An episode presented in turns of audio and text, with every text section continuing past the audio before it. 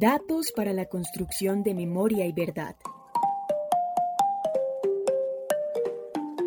Un podcast de CINEP Programa por la Paz para conocer la labor de organizaciones que recolectan información y denuncias sobre violaciones a derechos humanos y violencia política.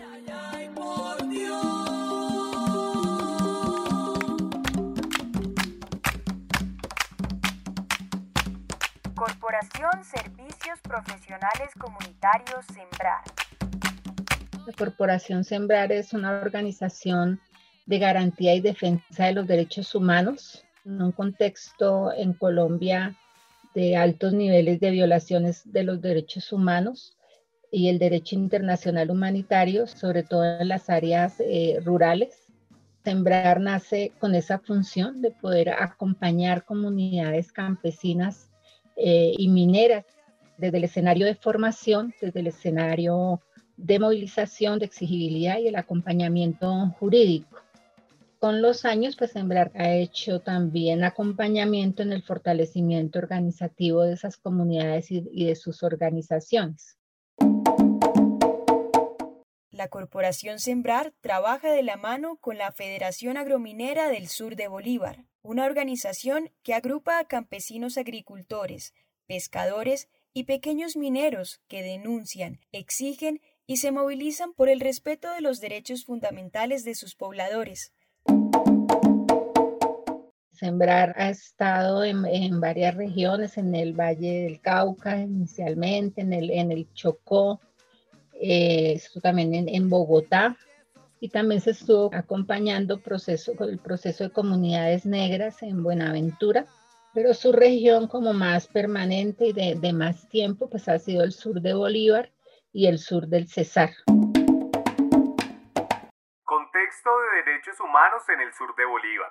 El, el sur de Bolívar vive esas dualidades, es una, una región muy rica en recursos naturales, eh, de hecho, tiene una de las reservas más grandes de, de oro en, de América Latina. Está en la serranía de San Lucas. Se estima que la reserva alberga 1.5 millones de hectáreas, según el Observatorio Integral del Magdalena.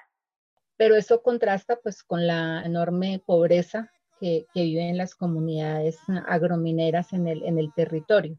Toda esa riqueza ha dirigido hacia allá pues muchos, muchos intereses que han hecho que la región tenga escenarios muy fuertes de represión desde 1995 hasta hasta el 2003 más o menos, una presencia paramilitar muy fuerte que tomó control de todos los cascos urbanos en la, en la región y sometió a confinamiento y a bloqueos muy fuertes a, las comunidades pues, en, en, sus territorios.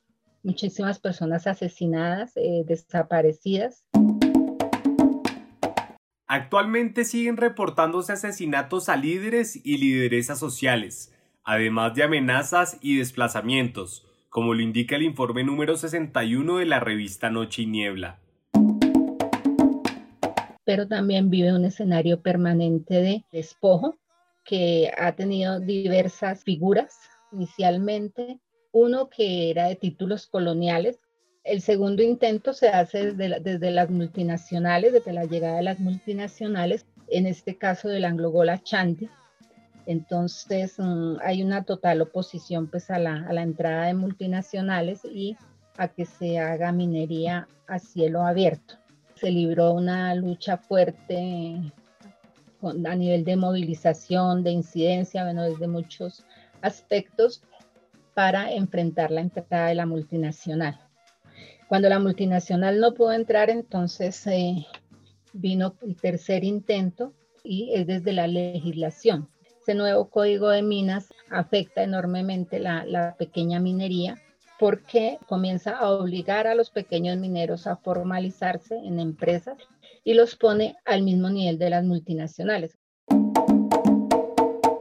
A lo anterior, se suma la declaratoria de la Serranía de San Lucas como Parque Nacional Natural, lo que obligaría a los habitantes a huir del territorio, ya que esta figura no permite la actividad económica a partir de los recursos naturales. Y también ha ocurrido lo que se conoce popularmente como la Feria de los Títulos.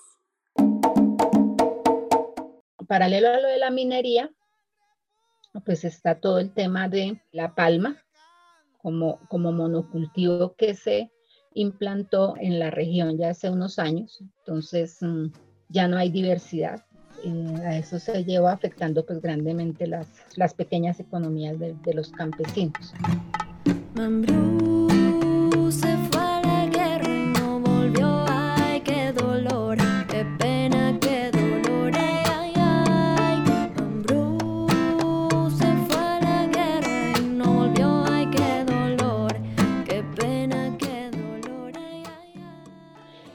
Este momento, bueno, la, la, región también ha tenido pues fuerte presencia guerrillera, pues que también mantiene pues ese escenario de, de conflicto permanente. O sea, en el 2003 se supone que hubo la desmovilización del bloque central Bolívar de, de los paramilitares pero para nosotros eso no ha sido tan real, o sea, la, presencia de pronto física y militar pudo haber desaparecido, pero el control político, social y económico se ha mantenido a través de estos años en el sur de Bolívar. Desde el 2019 y todo este año hay un avance del, paramilitarismo, ya con, presencia militar nuevamente en varios territorios como Tiquicio, Norosí, han hecho alguna presencia en, zonas rurales de Cantagallo y San Pablo. Justo en estos días pues se habla de un avance de eh, un grupo que se denomina disidencias de las FARC. Hay una alerta esta semana de que estarían avanzando por, por la zona de la Arizá en el sur de Bolívar. Por otro lado, a pesar de las inversiones realizadas por el Programa Nacional de Cultivos Ilícitos y la voluntad de erradicación por parte de las comunidades, Gladys explica que... Hay una, una zona, sobre todo ubicada en San Pablo y alguna parte de Cantagallo, que tiene lo de cultivos de uso ilícito. Sin embargo, pues se entiende la, por qué las comunidades se ven abocadas a, a la siembra de coca cuando sus productos de pancoger no pueden ser comercializados, no tienen un valor que amerite, a veces prefieren perderlos. A mediados del 2019, el Ministerio de Salud y Protección anunció la apertura del Hospital Regional de Segundo Nivel San Antonio de Padua, en Cimití, Bolívar, un proyecto con el objetivo de aumentar la cobertura de salud y evitar desplazamientos a otros centros médicos. Sin embargo, Gladys evidencia que... Lo de salud y educación podríamos decir que no existe en el sur de Bolívar. Si uno va al hospital, pues sabe que no no cumple esos requerimientos. Entonces no hay con qué atender la, la población, con qué dar una respuesta a todas las necesidades de salud que hay en el territorio. Los puestos de salud pues no están dotados, no hay personal médico, ni siquiera enfermeras, especialistas y todo esto tiene que ser pues muy, muy lejano. Y ahorita frente a la pandemia, pues no hay un plan de contingencia para, para responder si la situación se agravara en los territorios. Me olvido a las personas que pagaron con sus vidas en los campos de Colombia las ilusiones perdidas. Me sé que es un país que sobrevive de esperanzas y aunque la muerte no canse, la vida tampoco cansa.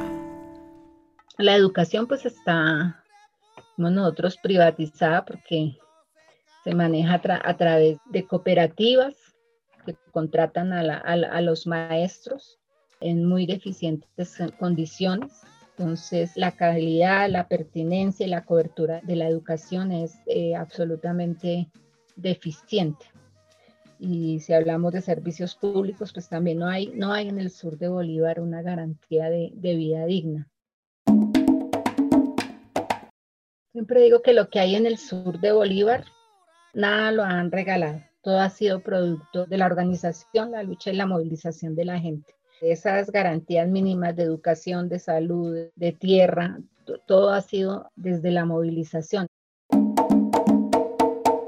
Además, gracias a la movilización de las comunidades se logró llegar a un acuerdo de figura de protección en la serranía de San Lucas, y en pocas palabras están en la capacidad de resolver las cosas que el Estado no, no resuelve.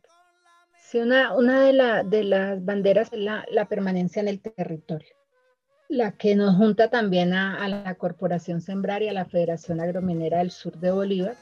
Y alrededor de eso, pues se, generan una, eh, una cantidad de acciones que, que, van dirigidas a eso, a la, a la defensa del, del, territorio y de la vida, pero esa vida digna.